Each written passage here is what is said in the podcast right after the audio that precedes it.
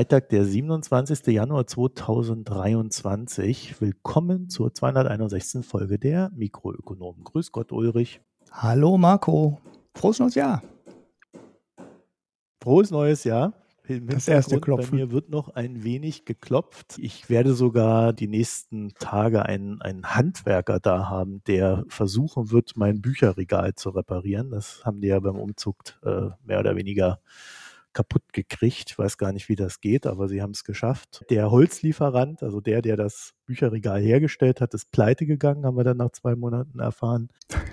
Jetzt versuche ich halt, das hier in Ägypten reparieren zu lassen. Also so Zeugs beschäftigt man sich dann halt noch nebenher. Damit wären wir dann auch schon mitten in der Sendung. Wir haben ja letztes Mal, ich glaube, das war, ist ja auch schon wieder zwei Wochen her oder so, mit Hanna, da haben wir ja das Jahr gestartet. Da habe ich dann kurz erzählt, äh, dass sich hier so ein paar Sachen verändern werden. Und eine der Sachen hatte ich damals gesagt, der ich nochmal eine Chance geben möchte, auch weil wir zumindest einen Hörer hatten, der danach darum gebeten hat. Steady habe ich eingerichtet, habe das mal genutzt, um auch noch unseren Vorstellungstext zu überarbeiten. Den werde ich dann demnächst auch auf der Internetseite dann mal auswechseln. Also Steady werde ich verlinken. Wir heißen da auch eigentlich ganz einfach Mikroökonom, Mikroökonom Podcast und dann gibt es da zwei Abo-Möglichkeiten.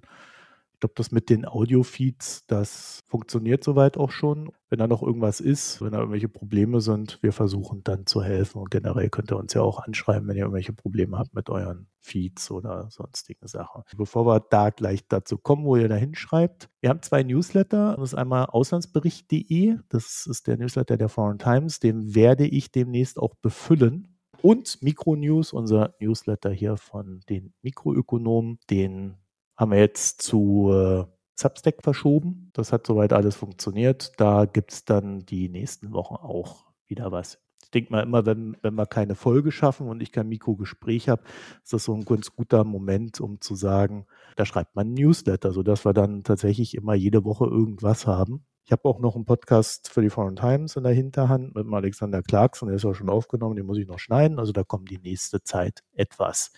Das alles wird natürlich möglich durch eure Spenden, die wir auch dringend benötigen in diesem Jahr damit wir das Angebot ausbauen können und das auch aufrechterhalten können, dann den Ausbau oder auch überhaupt das aufrechterhalten können, um ehrlich zu sein. Also eure Spenden, eure Premium-Abos, eure Daueraufträge, die benötigen wir. Vielen Dank auch dafür, auch für die, die jetzt dazugekommen sind nach meinem Hilferuf letzte Woche. Das freut mich und ich denke auch alle anderen natürlich dann auch sehr, äh, diese Unterstützung zu sehen und zu spüren. Ja, und wer dazu was zu sagen hat, mh.mikroökonom.de, das ist unsere E-Mail-Adresse. Und Ulrich, bist du immer noch aktiver Mastodon-Nutzer? Ist das so? Ich bin fast nur noch da aktiv. Aha. Ich bin ja so, weißt du, wenn eine Alternative zu Twitter kommt, bin ich immer ganz äh, vorne dabei und finde das ganz toll, so wie app.net. Ne? Und, und, der Letzte, der reumütig zurückkehrt, oder ja, ja, ich habe den Account nicht aufgegeben, äh, nicht abgegeben, ich werde ihn auch nicht abgeben. Ähm, macht ja keinen Sinn, der wird dann vielleicht einschlafen oder was, vielleicht mal irgendwann, aber. Du, das wäre deine Chance gewesen, auch mal in die Zeitung zu kommen, Ulrich. Weißt du, wenn man von Twitter weggeht, kann man immer gleich einen Artikel irgendwo in der Zeit oder in der FAZ oder sonst wo platzieren. Manche Leute, die da versucht haben, Mastodon zu erklären, ähm, da habe ich mich schon, schon gefragt, warum fragen die nicht, mich das hätte ich besser hinbekommen, aber naja, gut, schauen wir mal. Und äh, irgendwann werde ich halt nicht zwei gleichzeitig bespielen können, wobei mein Lieblingstools, um Links zu teilen, also nicht für Diskussion, aber so um die Links und News zu teilen, die ich dann da mache. Buffer wird demnächst Mastodon-Unterstützung bekommen und dann kann ich dann endlich die Links an einer zentralen Stelle da reinspielen und dann kann ich den ganzen Kram ja auch immer noch nach Twitter rüber posten, ohne dass mich das irgendwie Arbeit kostet. Also den Eckhead findet ihr, den Ulrich findet ihr als Eckhead auf Mastodon, eckhead at mastodon.cloud.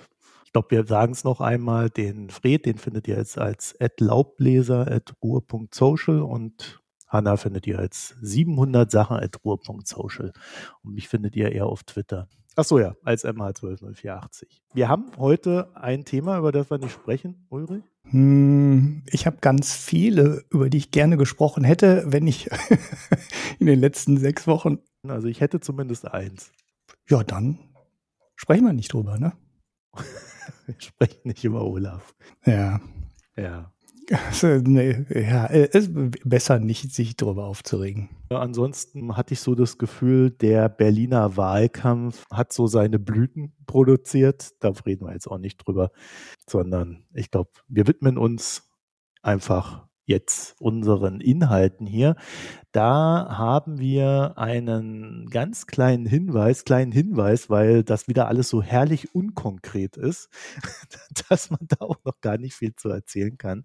Und zwar hat die EU ja jetzt so ein paar Milliarden an russischen Assets beschlagnahmt. Ne? Also vorwiegend von der Zentralbank, mhm. Aber auch von den, was weiß ich, Yachten und was die da so alles einnehmen. Das wird man ja dann sehen, was damit passiert. Vermutlich werden sie irgendwie versteigert und dann hat die EU dieses Geld. Und dann ist ja dann so grundsätzlich die Frage, wie geht man damit um? Und wenn du so irgendwie Assets von irgendwelchen Oligarchen beschlagnahmst, dann wird damit grundsätzlich anders umgegangen anders umgegangen, als wenn man Notenbank-Assets hat. Also Notenbank-Assets sind so eine schwierige Kiste. Mhm. Sondern die EU hat sich jetzt überlegt, naja, vielleicht ist es denn eine Lösung, dass wir diese Notenbank-Assets nehmen und sie als Leverage nehmen.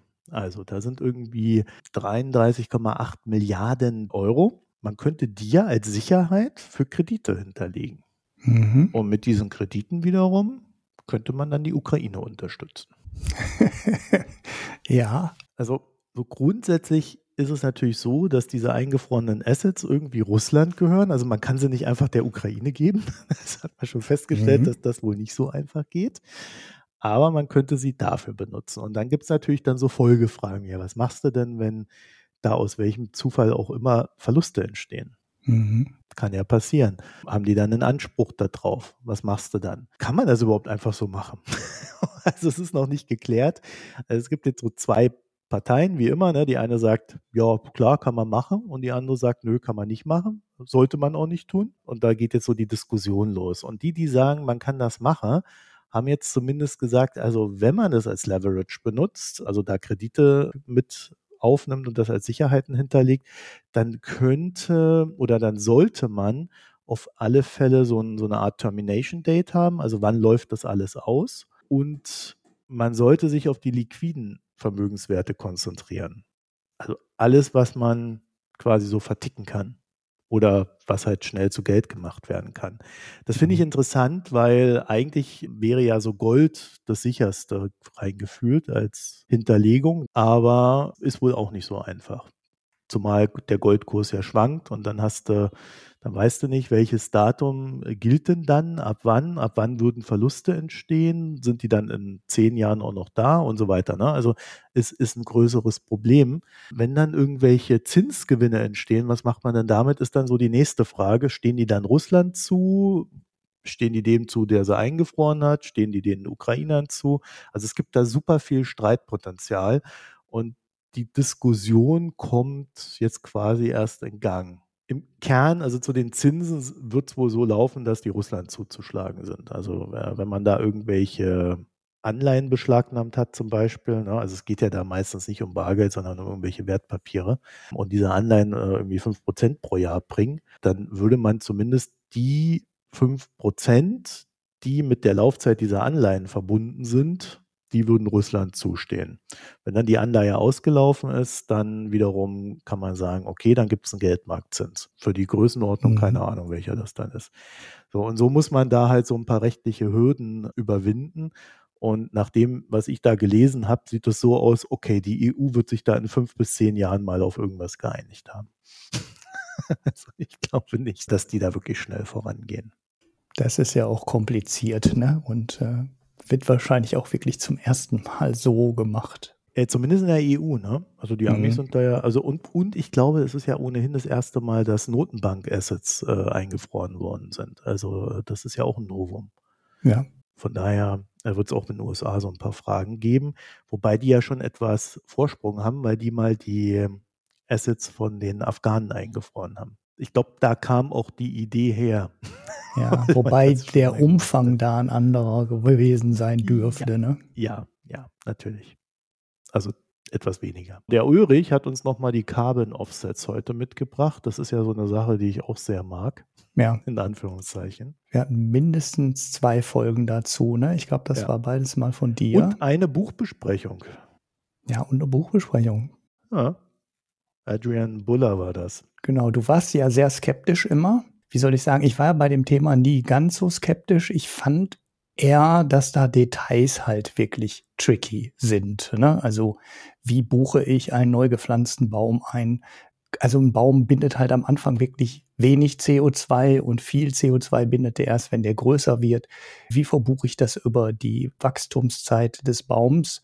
Was mache ich mit Plantagen, die ja auch 80 Jahre lang CO2 binden, aber deren ganze Aufgabe es ist, am Ende halt abgeholzt zu werden und dann ist das CO2 halt doch wieder in der Atmosphäre. Kann ich auf sowas, was über einen langen Zeitraum eigentlich überhaupt keine CO2 bindende Wirkung hat, weil der Baum dann halt wieder abgeholzt wird und eigentlich sich erst dann entscheidet, ob der Baum ähm, CO2-bindende Wirkung entwickelt oder nicht. Weil wenn er zu Papier wird und äh, das Papier wird bedruckt und weggeworfen und landet in der Müllverbrennungsanlage, dann ist es halt in der Atmosphäre. Wenn es direkt verbrannt wird im Kraftwerk, ist es halt auch in der Atmosphäre. Das wird ja auch durchaus gemacht. Ne? Also in Schweden gibt's ein Stahlwerk, das mit Holzkohle betrieben wird was dann auch äh, tendenziell als CO2-neutraler Stahl verkauft wird. Der Baum ist aber nicht CO2-neutral. Ne? Also neuer Baum bindet wieder das CO2, aber an der Stelle wird es halt verbrannt und ist in der Atmosphäre da dran, ist nichts neutral. Naja, und da gibt es halt sehr viele Detailfragen, die da zu klären sind. Es zeigt sich aber, dass die Möglichkeit mit CO2, ich nenne es jetzt wirklich mal deutlich, bescheißen kann, ist eigentlich viel einfacher. Und leider ist das kein kleiner Markt bei den Carbon Offsets, sondern das macht ungefähr 30 Prozent des gesamten Markts von Carbon Offsets ähm, aus. Und das ist ein Carbon, also den Kredit auf CO2 auszugeben, auf einen Wald, der vor Abholzung geschützt wird. Also man rettet einen Wald. Erinnert jetzt vielleicht so ganz grob an diese Mafia-Methode, ne? Wäre ja schade, wenn da in einem Restaurant was zustoßen würde. Aber der Vergleich passt äh, nicht, nicht so wirklich. Und da ist jetzt, der Guardian hat das in Großbritannien gebracht, die Recherche, die Zeit in Deutschland. Ähm, ich verlinke den Guardian-Artikel und die richtige Ursprungsquelle, das Kollektiv. Ich habe nicht recherchiert genau, was die machen. Heißt Source Material, das ist irgendwie so ein Recherche. Verbund, der die Sachen ähm, nachgeschaut hat und recherchiert hat. Und die haben mit relativ guten Methoden, wie ich finde, versucht, das zu vergleichen. Das heißt, die haben Flächen genommen, auf denen CO2-Kredite für gerettete, geschützte Wälder ausgegeben wurden. Und dann haben die geschaut, was ist denn mit Flächen in der Nähe passiert, ne, die ähnlich sind, die in einer ähnlichen Region liegen, wo ähnliches Holz ist und wurden die dann abgeholzt oder wurden die nicht abgeholzt? Und dabei kam in dieser Untersuchung dann heraus, ja, dass Pi mal Daumen, die grobe Schätzung, 90 Prozent dieser Carbon Offsets für gerettete Wälder einfach nicht belegbar waren, dass da wirklich ein Wald durchgerettet wurde oder erhalten wurde, weil die Vergleichswälder, ne, wie ich gerade schon gesagt habe, ähnlichen Gegend, ähnliche Region, ähnliches Holz, ähnlich gut erschlossen, verglichen wurden, fiel dann halt auf, hm, da ist gar nichts gerettet worden und der Vergleichswald steht genauso wie der andere auch. Nur habe ich auf den einen Wald einen ähm, CO2-Kredit verbriefen können und ausgeben können und verkaufen können und auf den anderen Wald nicht. Wenn man jetzt mal bedenkt, dass dieser Markt im Wesentlichen von einem der ganz großen Verbriefungsfirmen gestaltet wird, also der Artikel nennt hier den Begriff Cornern. Ne? Also halt, es gibt in diesem Markt de facto nur noch einen Player, der den ganzen Markt macht. Der gesamte Markt 30 Prozent aller Carbon Credits ausmacht, weiß man schon, das ist schon ganz schön heftig und eigentlich müsste es am Ende ja für die Firma Vera, die das macht, existenzgefährdend werden, weil wenn jetzt die Kunden darauf kommen, dass das ja alles gar nicht stimmt, sollte das deren Geschäft deutlich beeinträchtigen. Nee. Die Frage ist allerdings, passiert das, ne? Nein. Oder gehören, die stecken ja alle unter einer Decke. Eigentlich ist das Doofe an dem Geschäft ist, alle haben ja das erreicht, was sie wollen. Da steht ein Wald, der war nie gefährdet, der ist aber als gefährdet erklärt worden und bleibt stehen. So hat sich eigentlich überhaupt nichts dran geändert an der Stelle. Jemand hat Geld bekommen für ein Carbon Offset, die Aufgabe ist dann halt dafür zu sorgen, dass der Wald auch wirklich nicht abgeholzt wird. Ist aber nicht so schwer, schwierig, ne? weil in der Nähe stehen ja gleiche Wälder rum, die auch nicht abgeholzt werden. Und derjenige, der den Carbon Offset gekauft hat, kann das schön in seinen Geschäftsbericht schreiben, der kann schön auf seine Produkte draufschreiben, ist CO2-neutral und es hat ja gar keiner ein wirkliches Interesse daran, oder es gibt viele Player, nicht gar keiner ist jetzt falsch, ne? aber es gibt sehr viele Teilnehmer in diesem Markt, die gerne einfach diese Illusion aufrechterhalten würden, dass da CO2 eingespart wurde. Gar nicht mal Illusion, also es ist ja noch viel schlimmer. Also wir haben das am 6.11.21 und am 23.06.22 haben wir das zweimal behandelt hier im Podcast, das Thema und diese Recherche, äh, die, es da jetzt gibt, zu der ich aber auch sagen muss, das stand auch schon im Buch von der Adrian Bullard drin, das wir dann auch letztes Jahr äh, besprochen haben in der Buchbesprechung. Das bestätigt jetzt quasi nochmal alles, was man eigentlich schon wusste. Halt nochmal in einer einzelnen großen Recherche angelegt. Es ist halt genauso schlimm wie ja, wie es eigentlich auch klar war. Ja, also es gibt ja da auch verschiedene Zertifikateanbieter, die dann mal mehr, mal weniger genau hingucken, wo man aber bei allen weiß, dass sie am Ende nicht allzu genau hingeguckt haben. Ja. Mhm. Und das Lustige war immer, dass die großen Firmen, die ja dann auch mit Nachhaltigkeit und so weiter geworben haben, für die kannst du quasi als Marketinggeld abschreiben, keine Ahnung, ja, und sagen, ja, wir wollen ja bis dahin dahin, wollen wir ja carbonneutral sein, also CO2-neutral sein. Ja, die wollten sich das halt erkaufen. Und jetzt fällt das alles zusammen und dann gab es ja in den letzten Jahren den Versuch, das irgendwie mal alles zu regulieren. Der ist dann gescheitert. Ja, mit diesem gescheiterten Regulierungsversuch kannst du eigentlich sagen, da kann ja jeder machen, was er will. Also eine Zwischenüberschrift vom letzten Mal hieß Carbon Offsets, ein Markt wie der Wilde Westen. Ja, und genau so ist es halt. Ja. Das ist höchst betrüblich. also nicht nur, weil halt nicht das gemacht wird, was gesagt wird, sondern weil auch die Regierungen es quasi zulassen, dass die Unternehmen ihnen da auf der Nase rumtanzen. Also es hat auch nichts mehr mit Greenwashing zu tun. Ich halte das einfach für Betrug. Ja, es ist schon wirklich, wir reden halt nicht über kleine Teile des Marktes, sondern wir reden über 30 Prozent Abholzungsvermeidung bei den CO2-Offsets und äh, der ganze Markt. Es ist einfach nicht belegbar, dass der eine Wirkung entfaltet und das ist dann schon übel. Es zeigt sich halt, wenn wir CO2 Ausstoß verringern wollen, dann müssen wir aufhören, das Zeug zu verbrennen. Und über die CO2-Offsets ja, kriegen wir genau. nichts davon in den Griff. Es geht ja. nicht. Und dieses Fazit ist, ist und bleibt einfach, wie es ist. Ne? Wenn du nichts, du darfst es halt einfach nicht verbrennen. Ja. Also es gibt keine Alternative zum Nicht-Verbrennen und wir sollten uns auch nicht einreden, dass es die gibt.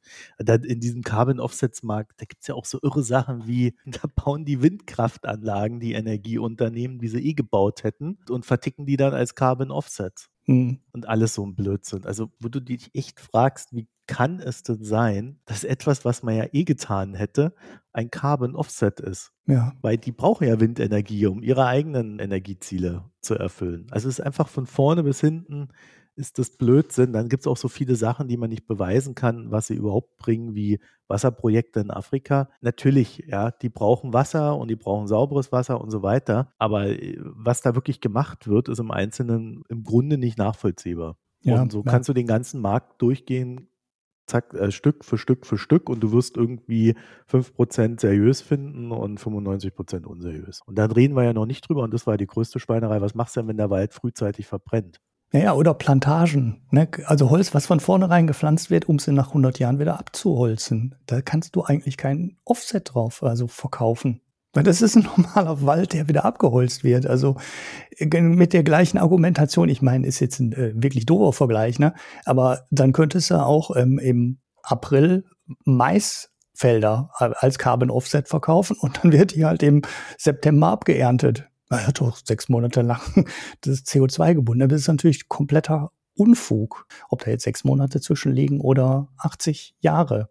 Das Weltklima, das ist ein langfristiges Thema und auch 80 Jahre Bindung reichen nicht aus, um zu sagen, das ist aus der Atmosphäre. Man müsste eigentlich für Bauholz, ne, also für Holz, was dann 80 Jahre im Haus verbaut wird, dafür müsste man eigentlich dann den Carbon Offset geben, nicht für das Pflanzen des Holzes. Ich habe ja mit dem Aure Wünsch einen Podcast zur Energiewende gemacht. Im Grunde, was es braucht. Der liegt gerade im Mikro Premium und wer da Zugang hat, kann den sich ja mal anhören. Ich glaube, da haben wir das Thema im Grunde recht rund abgedeckt, was es da alles braucht und vor allen Dingen an Technik braucht und welche Richtung das gehen muss und dass es recht zügig gehen muss. Ja, also wir haben jetzt da, ich glaube, 22 Jahre Zeit. Mhm. Das wird jetzt auch jedes Jahr irgendwie enger und jetzt haben wir wieder so eine Phase, wo mehr verbrannt wird. Ne? Also da äh, kann man eh nicht sagen, dass die Ziele alsbald erreicht werden. Also die Zeit rennt weg. So viel kann man auf alle Fälle festhalten. Ja, also der, der größte Punkt, der mich bei den Carbon Offsets ja immer skeptisch gemacht hat,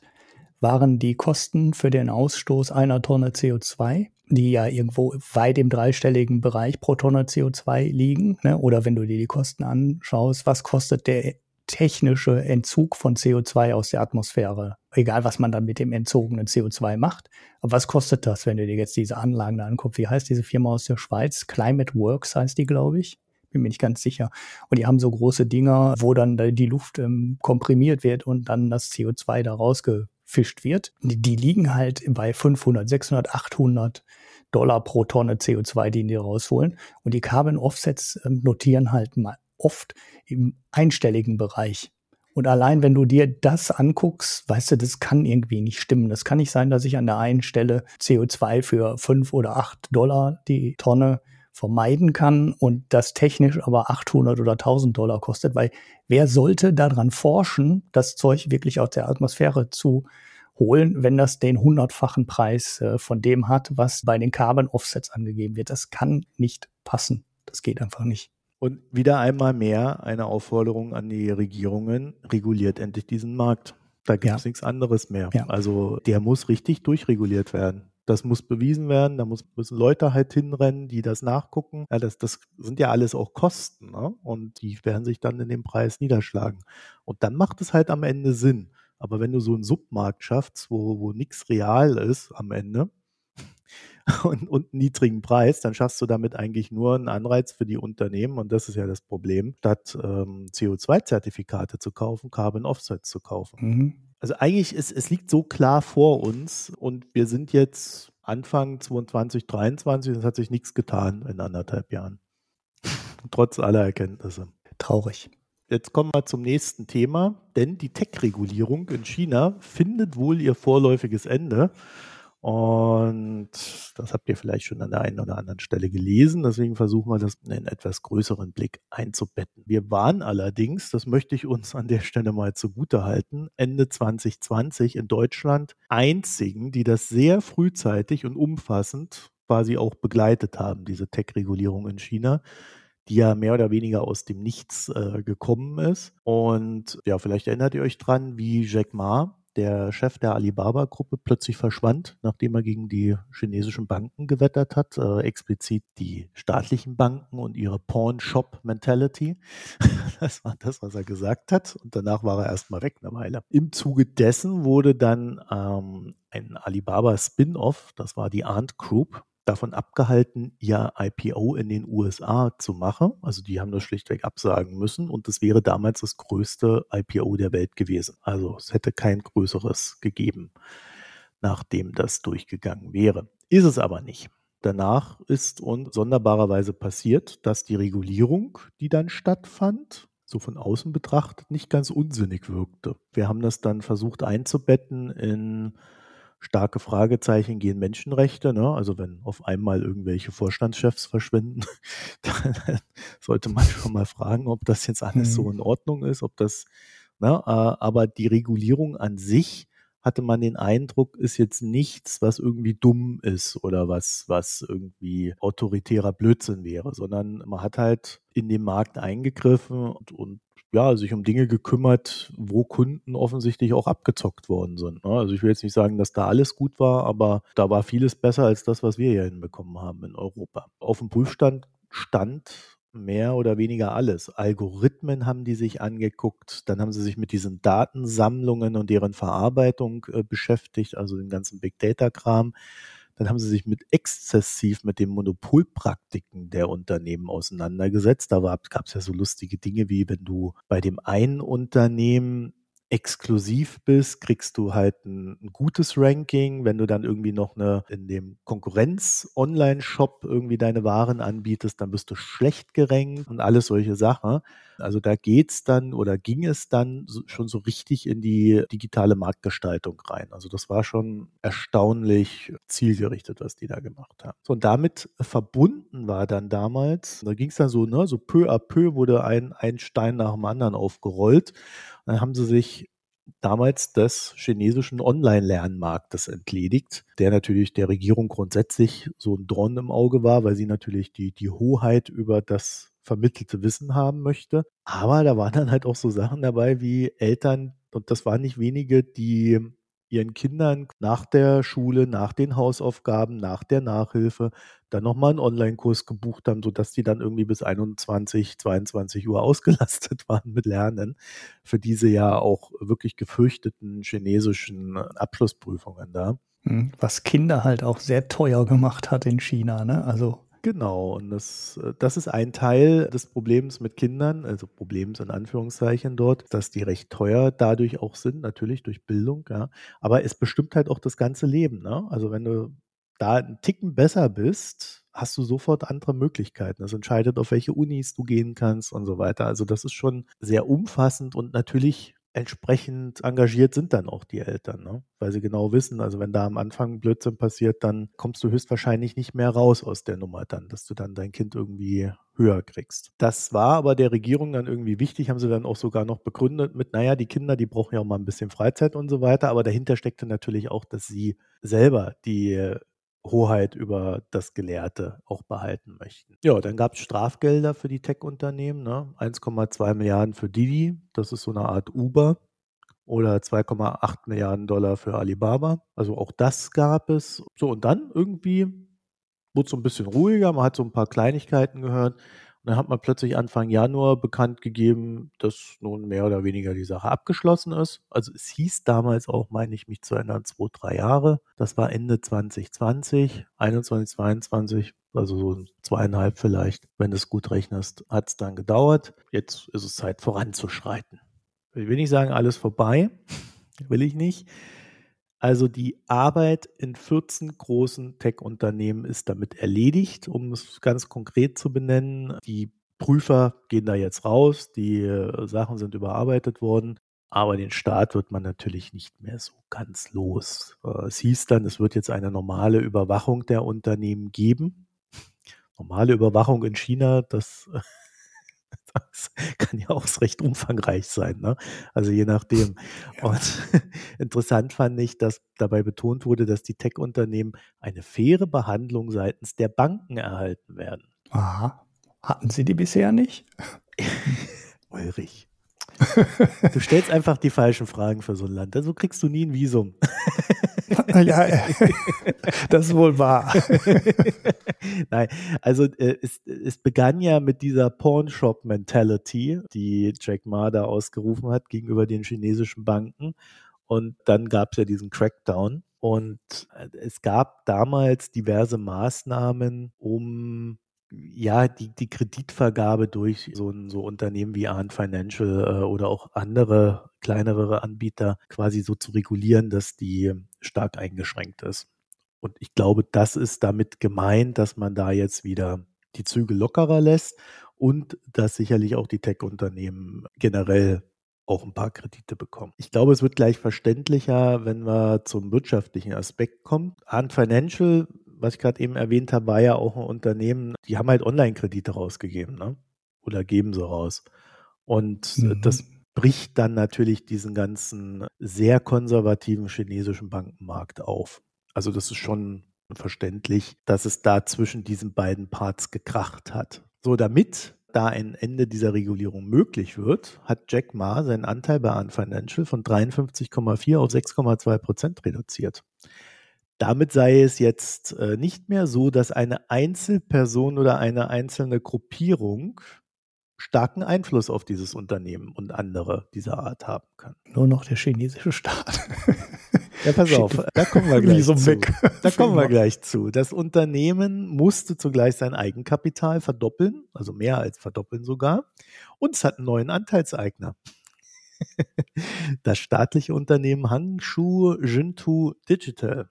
Okay, es war so noch offensichtlicher, als ich dachte. Die haben jetzt quasi so eine goldene Aktie, wie man so schön sagt. Also mit den 10 Prozent können sie Direktoren mitbestimmen äh, und so weiter. Also die haben jetzt schon eine Hand im Unternehmen und ein Auge im Unternehmen und damit ist auch klar, dass die normale Überwachung in Anführungszeichen bedeutet, ihr seid jetzt da bei uns direkt mit angebunden. Es sind noch ein paar Sachen offen, ne? Also das hat man noch so offen gelassen, dass die Unternehmen noch diverse Lizenzierungen und, und ähnliches brauchen. Das muss auch alles besorgt werden, aber so grundsätzlich geht es jetzt weiter.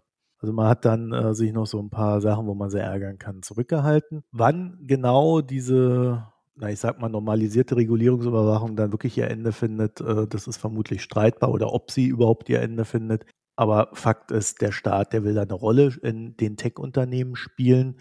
Nicht nur Alibaba hat einen neuen staatlichen Anteilseigner gewonnen, sondern auch die, Digital Media Tochter von Alibaba. Dort sitzt jetzt die Cyberspace Administration mit einem Prozent am Tisch. Mhm. Das sind die, die unter anderem für die ganze Zensur im Internet zuständig sind. So, diese äh, Digital Media Tochter, das ist so ein Streaming-Service mit allem drum und dran und allem möglichen Zeugs. Also da kann man schon davon ausgehen, dass da jetzt auch der Staat mehr mitspricht, was da alles so gesendet wird oder eben auch nicht. Auch Tencent, ein weiteres Unternehmen aus der Riege, hat jetzt via Golden Shares ein staatliches Unternehmen gewonnen. Also wie gesagt, also da kann man halt die Posten jetzt direkt besetzen äh, oder zumindest mitreden. Äh, TikTok und Weibo, die hatten schon beide diese Vereinbarung. Also deswegen wusste man auch, dass das bei den anderen in diese Richtung laufen wird. Dann hat man plötzlich gesagt, die Unternehmen sollen sich jetzt darauf konzentrieren, sich zu entwickeln, Jobs zu schaffen und international zu bestehen. Also die Lockerungen, denke ich, sind allseitig sichtbar. Es gab zum Beispiel auch Neuzulassungen bei Computerspiellizenzen. Diese besagten Didi dürfen mit ihrer App auch wieder Neukunden annehmen. Und das Ganze findet halt zusammen, also die Lockerung findet zusammen mit diesem positiven Mindset, dass Unternehmen jetzt wieder mehr gebraucht werden in China. Ähm, zum Beispiel hat auch die All China Federation of Industry and Commerce, das ist so ein Scharnier zwischen Partei und Wirtschaft, die sagte, dass sie, also haben die so gesagt, dass sie rechtlich gegen jeden vorgehen möchten, der Unternehmen verunglimpft. Also äh, Formulierung war, sie wollen das Schwert ziehen. also ich, etwas martialisch. Und ich glaube, dahinter steht so diese ziemlich simple Erkenntnis jetzt auch mit der Abschaffung von dieser Zero-Covid-Strategie, dass Tech-Regulierung zwar eine geile Sache ist, aber irgendwie muss man auch die Wirtschaft wieder aufpäppeln. Ne? auch Arbeitsplätze. Und gerade mhm. die Tech-Unternehmen waren gerade dabei, Arbeitsplätze abzubauen, also auch in China, die waren eher dran als die in den USA. Da kümmert man sich jetzt, glaube ich, um diese, wie man so schön sagt, tiefhängenden Früchte. Ne? Marktzugang, schnelleres Ausbezahlen von offenen Rechnungen hat man den Unternehmen zugesagt, verbesserter Kreditzugang. Also das sind so die Sachen, die man machen kann, ohne dass sie irgendjemandem wehtun, aber den Unternehmen trotzdem helfen. Und deswegen ist so ein bisschen meine Prognose, in China bildet sich gerade ein neues Mindset, dass man der Wirtschaft wieder mehr braucht. Und ich glaube, wenn man sich mal so die Zahlen anguckt, also das chinesische BIP, das Gesamt-BIP, lag in 22 bei plus 3 Prozent. Mhm. Da reden wir über ein Land, das so gewöhnt war, so 5, 6, 7 Prozent Wachstum zu haben. Ne? Mhm. Wir haben jetzt auch Hinweise darauf bekommen, dass es 2023 auch nicht wirklich gut aussehen wird. Also die beiden Provinzen Guangdong und äh, Zhejiang haben in ihrem Jahresausblick nur noch ein Wachstum von 4,8 Prozent angesetzt. Jetzt muss man dazu wissen, das sind so die beiden Produktionspowerhäuser der chinesischen Wirtschaft. Also da wird mehr oder weniger alles produziert. Guangdong allein trug in 2021 zu 10,9 Prozent des BIPs bei mhm. und das BIP wuchs in 2022 nur noch um 2 Prozent. Vorausgesagt waren aber 5,5 Prozent. Also die haben das richtig verfehlt. Mhm. Zhejiang trägt 7 Prozent zum BIP bei und wuchs dann halt 3 Prozent statt 6 Prozent da merkt man richtig, dass diese Lockdowns sicherlich auch gepaart mit diversen Sanktionen und, und allgemeiner Unruhe in der Welt, aber dann doch ziemlich tiefe Spuren in China hinterlassen haben. Und Zero Covid wurde ja abgeschafft oder begonnen abzuschaffen, nachdem es dann ja auch Demonstrationen in China gab. Also die haben dann tatsächlich auch etwas bewirkt und nebst diesem, wir wollen nicht, nicht mehr eingesperrt sein, war damals schon ein sehr großer Faktor, dass die Leute natürlich auch arbeiten gehen wollen. Also zur Erinnerung, das ging los oder das war zumindest medial das, wo es zum ersten Mal wirklich wahrgenommen wurde, in diesem Foxconn iPhone City oder wie das heißt, also da, wo die iPhones produziert werden äh, wo sie dann einfach die Leute da versucht haben, da einzusperren, als da halt Covid ausgebrochen ist. Und dann sind die auf die Barrikaden gegangen. Mhm. Das sind ja teilweise Fabriken, wo dann über 100.000 Leute arbeiten. Ne? Also da, das ist jetzt quasi eine Stadt eine eigene. Das alles, glaube ich, äh, findet hier zusammen und das Ende einer Tech-Regulierung auszurufen, passt zumindest in das positive Mindset, was man jetzt vermitteln möchte. Ja. Was mir noch aufgefallen ist beim Betrachten der Zahlen, die Chinesen haben es tatsächlich geschafft, ihre Erwartungen, die sie haben, ne? also das, was ich gerade gesagt habe, in Guangdong, 2% Wachstum statt 5,5%, das haben die bis zum Schluss nicht eingedampft. ich weiß nicht warum. Also irgendwie hat man ja gesagt, naja, da kann man ja im dritten Quartal oder so kann man ja schon sagen, na, das wird wohl nichts mit den 5,5%. Aber das haben die durchgezogen. Warum auch immer. Mhm. Dann wollen jetzt auch die Provinzen der Wirtschaft unter die Arme greifen und sie stützen und die Lieferketten verbessern und so weiter und so fort. Und ich glaube, für mich gibt es zwei offene Fragen bei der ganzen Sache. Und zwar erstens, wie sich die Abkehr von der Zero-Covid-Strategie oder der Zero-Covid-Politik wirklich auswirkt. Also wie viele Wellen wird es da jetzt geben, wie viele Kranke, wie viele Tote, wie oft vor allen Dingen, ist das jetzt einmalig ist das jetzt alle drei Monate, dass das Ding da durchrauscht? das hängt ja auch dran, wie, wie gut wirken die äh, Impfungen und so weiter und so fort. Also da gibt es noch viele Fragezeichen und entsprechend Risiken. Zweitens, wie positiv und lockerungsbereit ist China wirklich? Also viel sagen ist ja einfach, aber dann auch so handeln ist schwerer. Und ich finde so am Online-Bildungsmarkt sieht man, dass man in China doch nicht überall bereit ist, die Unternehmen von alleine zu lassen. Ne? Also der Online-Bildungsmarkt, der wird einfach so bleiben, wie er ist. Da gab es vor Monaten weitere Restriktionen, das wurde eher noch schlimmer und äh, es ist kein Ende in Sicht. Also das Ding wird einfach eingedampft. Dann darf zum Beispiel Didi zwar wieder neue Kunden annehmen, nachdem da alles durchreguliert wurde, aber ein paar Tage später hat Beijing dann verkündet, dass es einen eigenen staatlichen Taxiservice aufbauen möchte. Ja, über eine App. Expliziter Grund, ungeordnete Expansion des Marktes und Datensicherheitsprobleme. Mhm. Also da deutet sich das schon so an. Jedenfalls im Sinne von Checks and Balances ist das sicherlich irgendwie okay, aber sicherlich auch keine Freifahrt für die, die. Man könnte die verschiedenen Signale und Vorgänge, meine ich, auch in Richtung einer erweiterten Regulierung deuten. Ne? Also der Staat redet mit, der besetzt die Posten, der lässt Inhalte kontrollieren, hat einen direkten Einfluss, aber er lässt die Unternehmen auch laufen. Und dann hast du irgendwann so dieses Ding, dass sie sagen, okay, wir haben jetzt ein gewisses Wachstum und so weiter, aber wir brauchen jetzt auch Arbeitsplätze als Staat. Wir müssen mehr Arbeitsplätze schaffen. So viele Arbeitslose. So, und dann müssen die Unternehmen halt Leute einstellen, ob sie die brauchen oder nicht. Und ich glaube, das sind so Fragen bei den Tech-Unternehmen, die werden uns erst in der Zukunft beantwortet. Und so wie ich China kenne, kann ich mir schon vorstellen, dass da ein gewisser Einstellungszwang ab einem gewissen Punkt ist, gerade wenn es der Wirtschaft nicht so gut geht. Oder ein Nicht-Entlassungszwang andere Ding fand ich interessant, dass die Tech-Unternehmen dann jetzt auch irgendwie im Ausland bestehen sollen. Das passt ganz gut zu dem, was sie tun. Die versuchen nämlich gerade in Asien zu expandieren. Und das ist natürlich als großes chinesisches Tech-Unternehmen allein schon durch die Skalierung, dagegen ist der Rest ja Pipifax. Ne? Also da hast du natürlich ausreichend Geld, um in Märkte einzudringen und sie zu übernehmen oder zu besetzen. Und ja, dann ist halt die Frage, wie offen die Länder dafür sind. Also wir haben ja gelernt, Indien hat keinen Bock auf chinesische Apps. Da wird möglichst viel verhindert. Das heißt, man guckt dann eher so in andere, kleinere Länder und äh, das sind dann wahrscheinlich eher die Verbündeten, die dann Zugang gewähren und alle anderen versuchen sich abzuschotten. Wird uns jedenfalls in Europa auch irgendwann in den nächsten Jahren äh, beschäftigen, wie offen wir da sind. Xi Jinping hat zu all dem jedenfalls eine Meinung.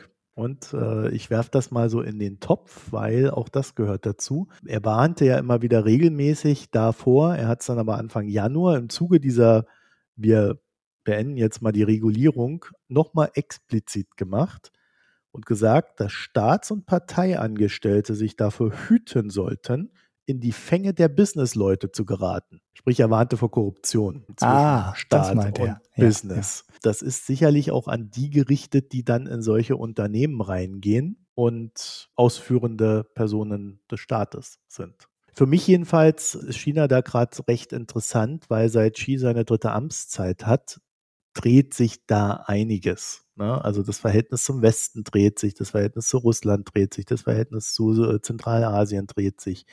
Ein ganz anderes Auftreten, das sind ganz andere Voraussetzungen, ganz andere Sprache. Äh, jetzt haben sie die Wolf Warrior Diplomaten haben sie degradiert.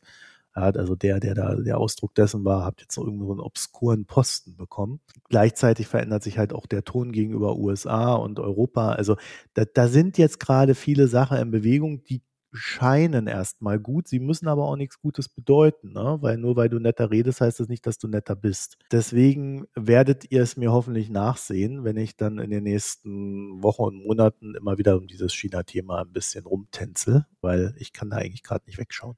Was das Einzige, was mich jetzt daran überrascht, wirklich überrascht, ist, äh, dass das im Gegensatz zu den Maßnahmen am Anfang relativ eindeutig formuliert ist. Ne? Also am Anfang war das ja echt verwirrend. Und äh, ich meine, du hast ja gerade schon selber auf die Schulter geklopft, aber auch zu Recht. Das hat viele Beobachter verwirrt. Ne? Und keiner konnte sich am Anfang so wirklich einen Reim darauf machen, was die chinesische Regierung jetzt mit der Regulierung der Hightech-Konzerne vorhat. Und das ähm, ja, kristallisierte sich erst so nach und nach heraus. Und äh, jetzt wird quasi gesagt, okay, wir sind fertig damit. Und das wird dann überraschend deutlich formuliert. Also da gab es jetzt keinen großen Interpretationsspielraum, fand ich. Wobei sie damals wirklich gesagt haben, das wird zwei, drei Jahre dauern. Mhm. Also ja. das Interessante finde ich ja immer wieder, dass, also aus meiner Perspektive, man kann viele Sachen einfach auch wortwörtlich nehmen. Sie, sagen schon, was sie meinen man kann das halt auch überdenken, weil ja. man ja immer denkt, dass da noch mehr dahinter steckt und, und gewiefte Pläne und so. Ja gut, manche Dinge waren wirklich äh, auch relativ früh, relativ eindeutig. Ne? Also immer das mit der Datensicherheit war ja immer nur ein Punkt, der meinte, äh, wir müssen, wir als chinesischer Staat müssen mehr Einblick in die Daten bekommen. So, ja. das haben sie jetzt überall sichergestellt, hast du ja gerade gut beschrieben. Aber wäre auch grundsätzlich keine Überraschung, ne? Nee, nee, genau. Weil der chinesische Staat ja so aufgebaut ist, dass er alles so verwaltet und an sich reißt. Und äh, warum sollte das bei Tech-Unternehmen anders sein? Es gab halt oftmals die Idee, dass die mächtig genug wären, sich dagegen zu verwehren. Ja. Jack Ma soll jetzt in Thailand gesichtet worden sein, sage ich dazu nur. der hat jetzt nichts mehr zu melden. In, in mehreren, äh, also ich glaube in Japan wurde er auch gesichtet. Ähm, ich gibt da so verschiedene verschiedene Ideen, dass er jetzt vielleicht auch gar nicht mehr in China wohnt und so.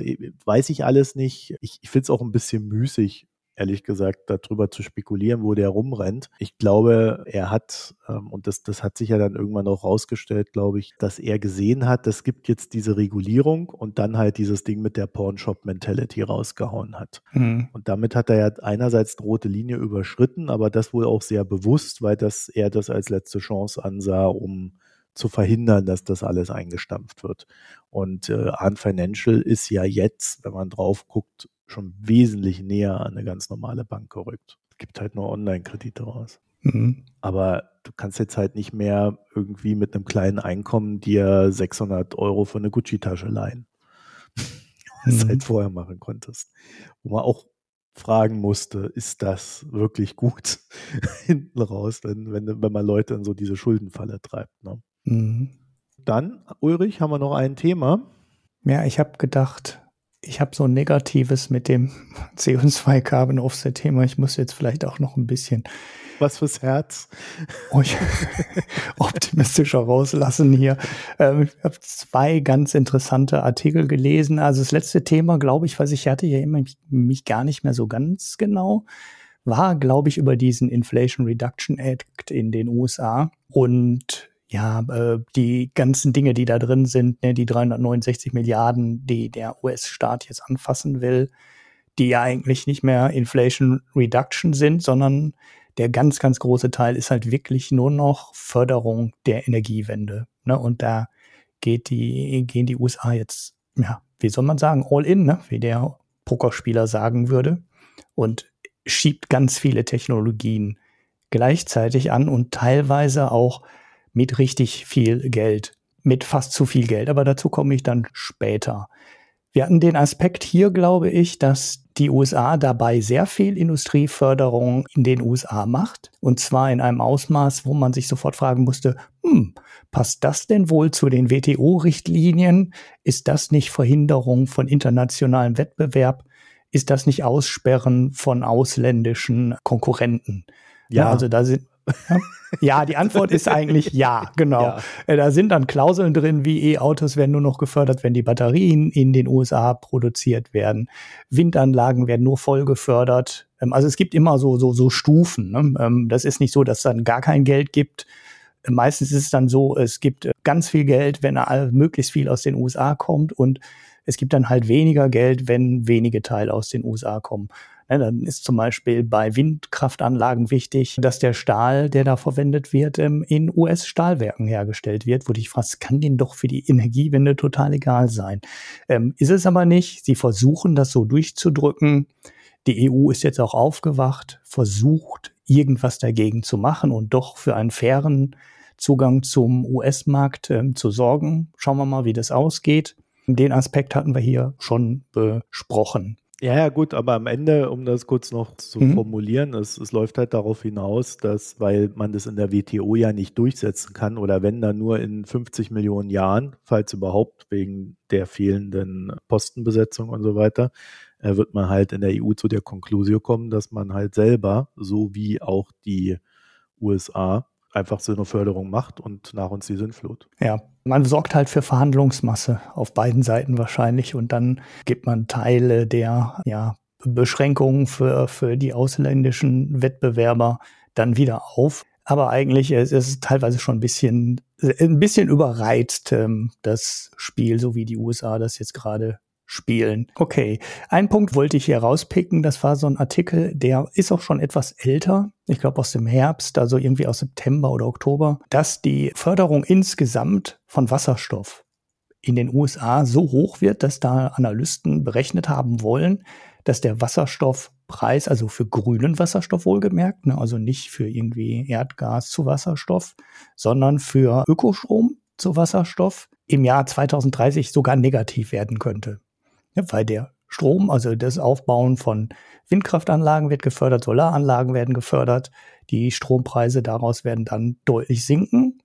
Und dann gibt's noch Tax Credits ähm, für Wasserstoff. Ich glaube, es waren drei Dollar pro Kilo Wasserstoff. Ähm, und das alles zusammen mit der Förderung der Anlagen, die den Wasserstoff erzeugen und den sinkenden Strompreisen, könnte dazu führen, dass es möglich wäre, Wasserstoff zu einem negativen Preis abzugeben. Nicht immer, weil irgendwann laufen diese Tax Credits für den Wasserstoff selber aus. Und ja, das ist im Endeffekt auch so eine Sache, wo man sich fragt, wieso fördern die das so dermaßen stark, dass es vorstellbar ist, dass der Preis ins Negative driftet. Und dann ist es 2033. Dann sind die zehn Jahre, ähm, die die Tax Credits gewährt werden, abgelaufen. Und dann steigt der Preis wieder das ist ja eigentlich keine richtig seriöse Basis, um so eine Wirtschaft aufzubauen. Jetzt, ähm, ne, weil dann hast du Wasserstoff, dann ist er billig und dann macht es auf einmal Peng und dann ist der Wasserstoff wieder teuer.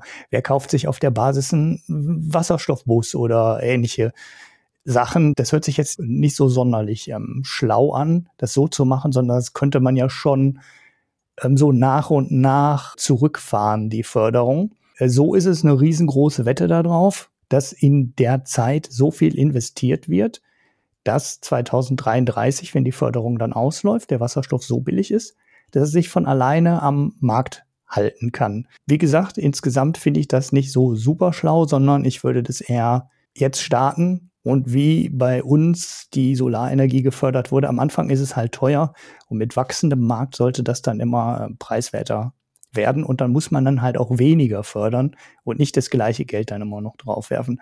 Finde ich etwas komisch.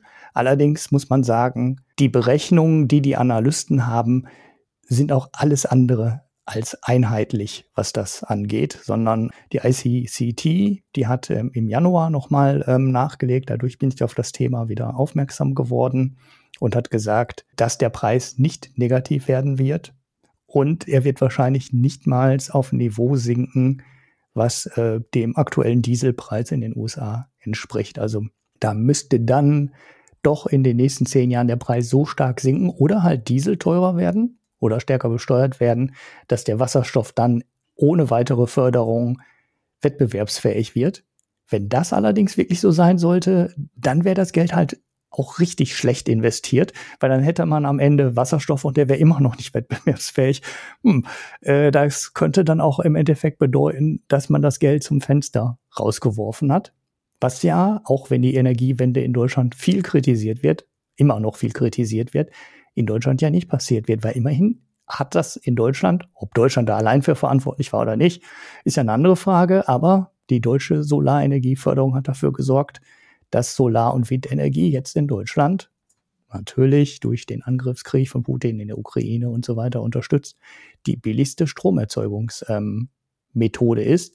Und ne, man kann sich halt nicht beschweren, weil die sechs, fünf, sechs, sieben Cent, die Strom aus in dem Bereich jetzt kosten, halt wirklich nicht mehr teuer sind und nicht der Preistreiber mehr sind im Strom. Wir wären alle froh, wenn wir Strom vom Dach für sechs oder sieben Cent bekommen und nicht 40 oder 50 bezahlen müssten, wenn es äh, aus dem Netz kommt. Naja, der positive Artikel. Chris Stöcker im Spiegel, der den Inflation Reduction Act nochmal beschreibt, die ganzen Förderungen, die in der Windenergie gemacht werden und interessanterweise wie soll ich sagen, ja, der fasst das nochmal alles ganz gut äh, zusammen ne, dass die Energieerzeugung in den USA jetzt aus regenerativen ist größer als die Kohle, die Preise sind niedriger als die aus Kohle. Und das ist jetzt ein Markt, der wirklich von alleine ins Rennen kommt und der vielleicht gar nicht mehr in dem so großen Stil gefördert werden müsste. Ne, da kann man über die Effizienz der Maßnahmen kann man tatsächlich diskutieren. Es wird auf jeden Fall dafür sorgen, dass der Markt jetzt nicht langsam weiter wächst oder, oder so wie in den letzten Jahren weiter wächst, sondern der Markt wird de facto explodieren, weil das ist jetzt wirklich ähm, groß. Da ist, steckt jetzt richtig Rendite drin, wenn du in die Bereiche jetzt gehst. Und das sehen sehr viele Republikaner, die in den entsprechenden Bundesstaaten an der Macht sind, halt ganz genauso und wehren sich auch nicht mehr dagegen. Das sind dann so ein paar ganz komische Kreuze, würde man wahrscheinlich am ehesten sagen. Komische Kreuze ist ja jetzt nicht so selten in den USA. Ne? ja, ja, ja. Äh, ähm, oh, weil es gab da jetzt, mir fällt gerade nicht mehr ein, welches war, aber ein Bundesstaat, der gesagt hat, wir wollen jetzt keine E-Autos mehr fördern, weil wir sind dadurch reich geworden, dass wir Öl aus dem Boden holen und verbrennen und deshalb wollen wir jetzt weiter Öl aus dem Boden holen und in Autos verbrennen aber das sind halt wirklich Randfiguren. Und in vielen Bundesstaaten ist es so, dass sie dann halt sagen, naja gut, da lässt sich halt jede Menge Geld mit verdienen. Kommt her mit euren Windkraftanlagen, kommt her mit den Fabriken, die die Dinger produzieren, kommt her mit euren E-Auto-Batteriefabriken und das schafft Arbeitsplätze und relativ zukunftssichere Arbeitsplätze. Und der Widerstand schrumpft halt an der Stelle. Das fast, das wird in diesem Spiegelartikel, kommt in die Show Notes, das packt der Marco euch da rein nochmal ganz gut ähm, zusammengefasst. Und äh, der andere Artikel ist einer von ähm, PV Magazine, das ist so ein Photovoltaik-Fachmagazin. Also so richtig für Solateure und für die Branche gedacht. Der kündigt jetzt halt den großen Preisverfall für Photovoltaik in Deutschland an und fasst die ganzen Parameter nochmal zusammen, die dazu beitragen. Das ist halt wirklich ein Preisverfall auf allen Ebenen. Ne? Die Wafer werden preiswerter. Wir haben in China Fabriken mit Produktionsvolumina, die man sich eigentlich vor Jahren noch nicht vorstellen konnte. Ich hatte letzte Tage das in einem Tweet zusammengefasst. Es gibt ja jetzt eine neue Fabrik, die demnächst die Kapazität produzieren wird, die 2012 weltweit installiert war und die 2016 zugebaut wurde. Und das ist eine Fabrik von vielen, die da jetzt Solarzellen produziert. Und das wird dafür sorgen, dass die Preise wieder fallen, die durch Corona ja gestiegen sind. Ne? Es gab halt auch da die Shutdowns, es gab auch da die Produktionsunterbrechungen, es gab auch da die steigenden Energiepreise und nicht zuletzt die extrem gestiegenen Frachtraten, die Solarzellen natürlich auch spürbar verteuert haben. Und genau das hat sich alles aufgelöst. Ne? In China wird jetzt, es wird keine Lockdowns mehr geben in China. Klar fallen noch Arbeitskräfte aus, aber es wird nie mehr drei, vier, sechs Wochen lange Lockdowns geben, in denen die Fabriken komplett runtergefahren werden. Es wird nicht mehr die Lockdowns in den Häfen gehen, die verhindern, dass die Containerschiffe beladen werden. Und äh, die Frachtraten sind de facto wieder komplett zurück auf dem Niveau von vor Corona. Das war ja ein irrer Peak von 1000, 1500 auf wie viel? 10, 12, 14.000 im Peak und jetzt sind wir wieder bei den 1500, die wir vor Corona hatten. Das heißt, es wird nicht nur die Ware hergestellt, sondern die Ware wird auch preiswerter und die Ware wird preiswerter nach Europa kommen und der einzige Flaschenhals, der jetzt noch hier vorstellbar ist oder der de facto auch da ist, der ist nicht nur vorstellbar, sondern der ist noch da.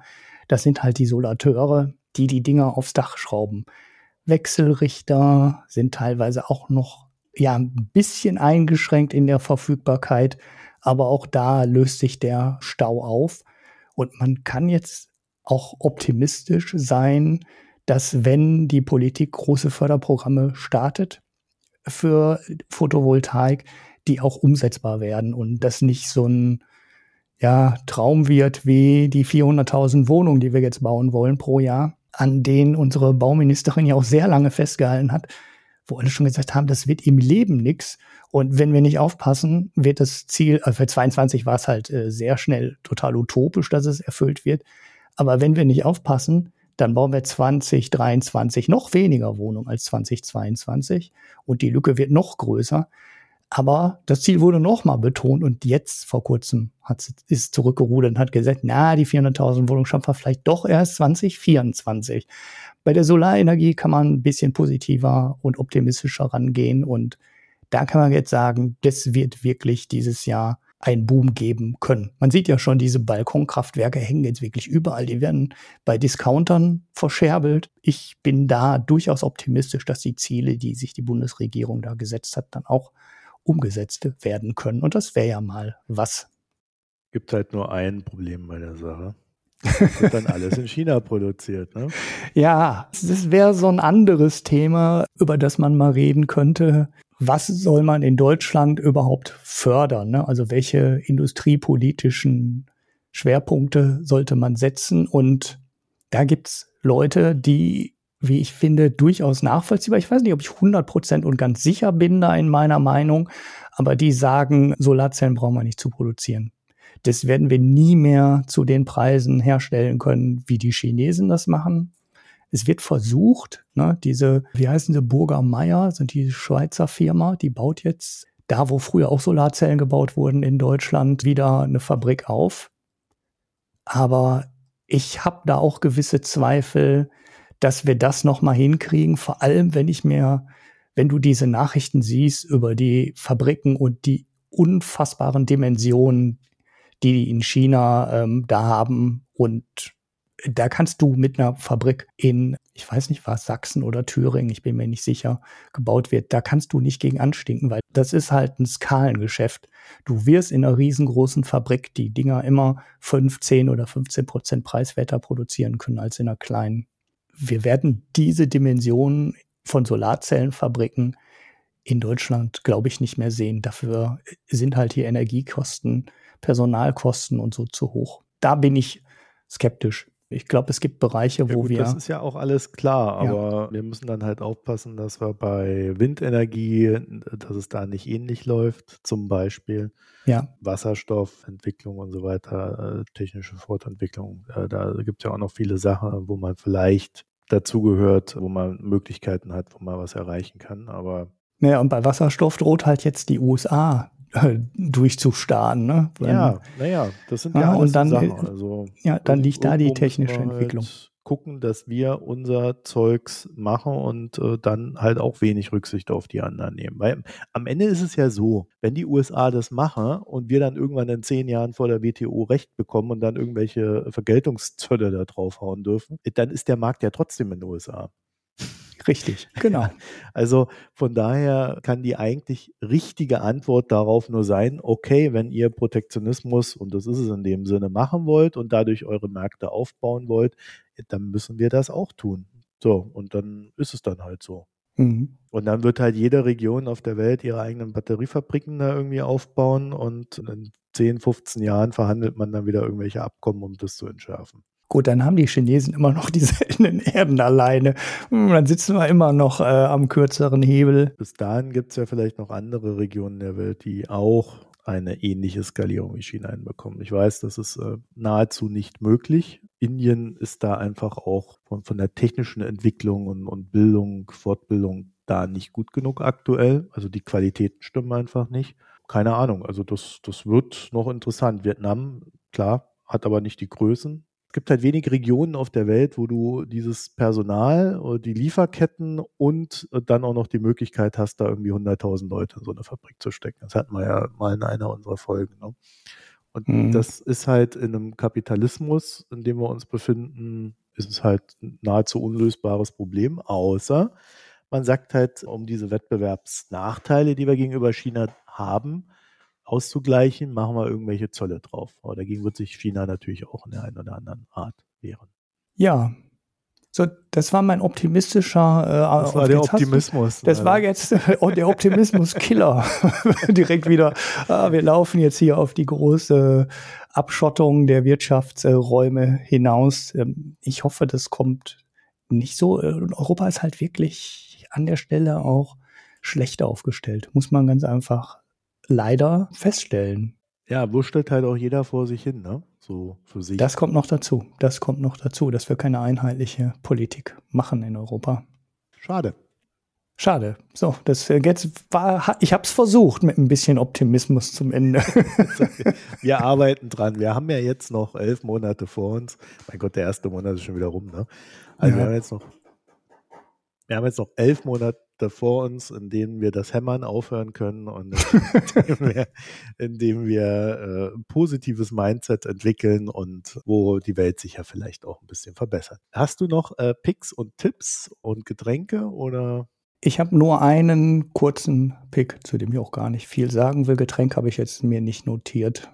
Ab in den Pick? Ja, ich habe den Pick eine Arte-Dokumentation mit dem wunderschönen Namen Arbeit ohne Sinn, damit es nicht zu optimistisch wird heute. ähm, anderthalb Stunden lang war es, glaube ich, muss kurz mal noch mal reingucken. Ja, Stunde 17, ähm, angelehnt an das Buch von David Gräber, der ja leider verstorben ist. Äh, Bullshit Jobs, hieß das eigentlich auf Deutsch auch so? Oder äh, hieß das auch Arbeit ohne Sinn? Wie hieß denn das Buch? Ja, Bullshit Jobs vom wahren Sinn der Arbeit. Also es ist jetzt, wenn man ein bisschen was mitbekommen hat über das Thema, keine Dokumentation, in der man die totalen Neuigkeiten erfährt und die total neuen Gedanken mitnehmen kann, die man vorher, äh, ja, die man vorher noch nicht hatte, wenn man über das Thema mal nachgedacht hat. Aber ich fand sie trotzdem ganz brauchbar und ähm, jetzt keine grobe Zeitverschwendung. Oder um es so an mit dem Namen der Sendung zu sagen, ähm, keine Sendung ohne Sinn. also kann man sich ganz gut angucken und danach kann man dann so tun, als hätte man das Buch gelesen. ich habe eine kleine Arte-Doku, die muss ich aber allerdings auch noch raussuchen. Da geht es um einen Iraner und seine Tochter und die fliehen quasi nach Europa, enden dann am Ende in England. Ja, das ist so eine halbe Stunde, da kriegt man mal so ein Gefühl dafür, was die Leute da so auf sich nehmen und könnte sich fragen, ob das alles so in der Form, wie wir das stricken, vielleicht sinnvoll ist oder ob wir da nicht vielleicht mal ran sollten, um das alles irgendwie zu ändern. Verlinken wir euch, ist auch auf Arte. Mhm. Heute ist der große Arte-Tag. Wir sind ja auch kulturell gebildete Bürger. Ne? Also wir gucken auch nur Arte, muss man auch einfach ehrlich sagen. Ja, oder ich gucke ich guck noch Fußball und Tierdokus. also, du guckst dann äh, N, N24 oder wie das heißt, ne? Nee, äh, ich habe tatsächlich äh, seit äh, vor kurzem mit meinem Sohn seit langer Zeit mal wieder zusammen eine Sendung geguckt über Erdmännchen, weil du, so Erdmännchen-Freak-Fan, ne? Also er findet die so, die sind ja, die sehen ja eigentlich auch süß aus. Die sind aber sowas von überhaupt nicht süß und total fies und äh, wenn es um Futter geht, dann sind die überhaupt nicht mehr nett und die haben halt ihre Familie und ihren ja, Clan und der ist so total abgeschützt. Und wenn du deine Familie verlierst, dann war es das in den meisten Fällen für dich, ne? weil du findest keine neue mehr. Wie die nehmen dich nicht mehr auf. Erdmännchen. ja, das ist äh, nicht nett. Clanstrukturen bei den Erdmännchen. Das ist doch mal ein Skandal. Ja, das ist, äh, das ist überhaupt, die sind, die sehen so, so lieb aus, wenn die da äh, auf ihren. Hinterbeinen stehen und in der Steppe rumgucken, aber ähm, naja, es ist äh, nicht so, nicht so nett. Dann ja, Ja, ich habe heute auch kein Getränk, äh, muss ich sagen. Also da kann ich auch nicht mithalten. Ich habe Nee, ich hab zwar Bier nichts. getrunken, aber es ist im, im, im Grunde ist es immer das gleiche Bier. Also es gibt ja hier nur drei, vier Biersorten, die werden dann alle vom ägyptischen Militär abgefüllt und für teuer Geld verkauft. Und äh, sie ist das wirklich so? du kriegst auch ein Heineken hier. Äh, Du Ja. kriegst auch sicherlich mal selten was anderes, aber im Regelfall ist, wenn du hier einen Import mit von Alkohol machst, 3000 Prozent Zoll. Wow. Äh, Führt dann dazu, dass halt kein Alkohol importiert wird. Ne? Ja, weil, du gerade das mit dem Militär gesagt hast, dass das Militär sich dabei die Taschen voll macht oder sowas, hatte ich jetzt eher gedacht. Ist eine Militärdiktatur. Was denkst du, Ja, was ja. denn hier passiert? Hm. Die geben die Lizenzen raus und andere füllen es dann ab. Und da gibt es dann auch, das hatte ich ja schon mal als Empfehlung, weil das war das Einzige, was mir geschmeckt hat, ein Bier mit einem deutschen Namen, Meister Max.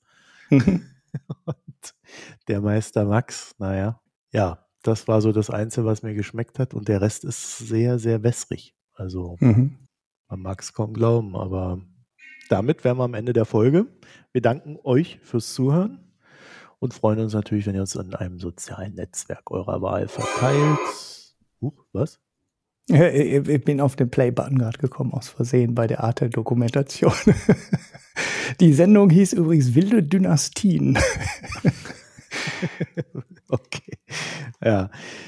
Äh, äh, ja, jetzt bin ich völlig verwirrt. Aber ich habe derweil, Entschuldigung, ich hab derweil auch, ich habe derweil auch meinen Link gefunden. Achtung, ich mache das jetzt auf, nicht, dass hier jetzt auch hier noch so ein Geräuschding losgeht. Ja, Pause. Nee, also, wir danken euch fürs Zuhören. Wir danken euch für die Spenden, Abos und sonstigen Zuspruch und freuen uns natürlich, wenn ihr entsprechend ein Abo auch abschließt äh, und uns damit unterstützt. Wir brauchen euch in diesem Jahr besonders und dann wünschen wir euch noch eine schöne Zeit. Bis dahin. Tschüss. Ciao.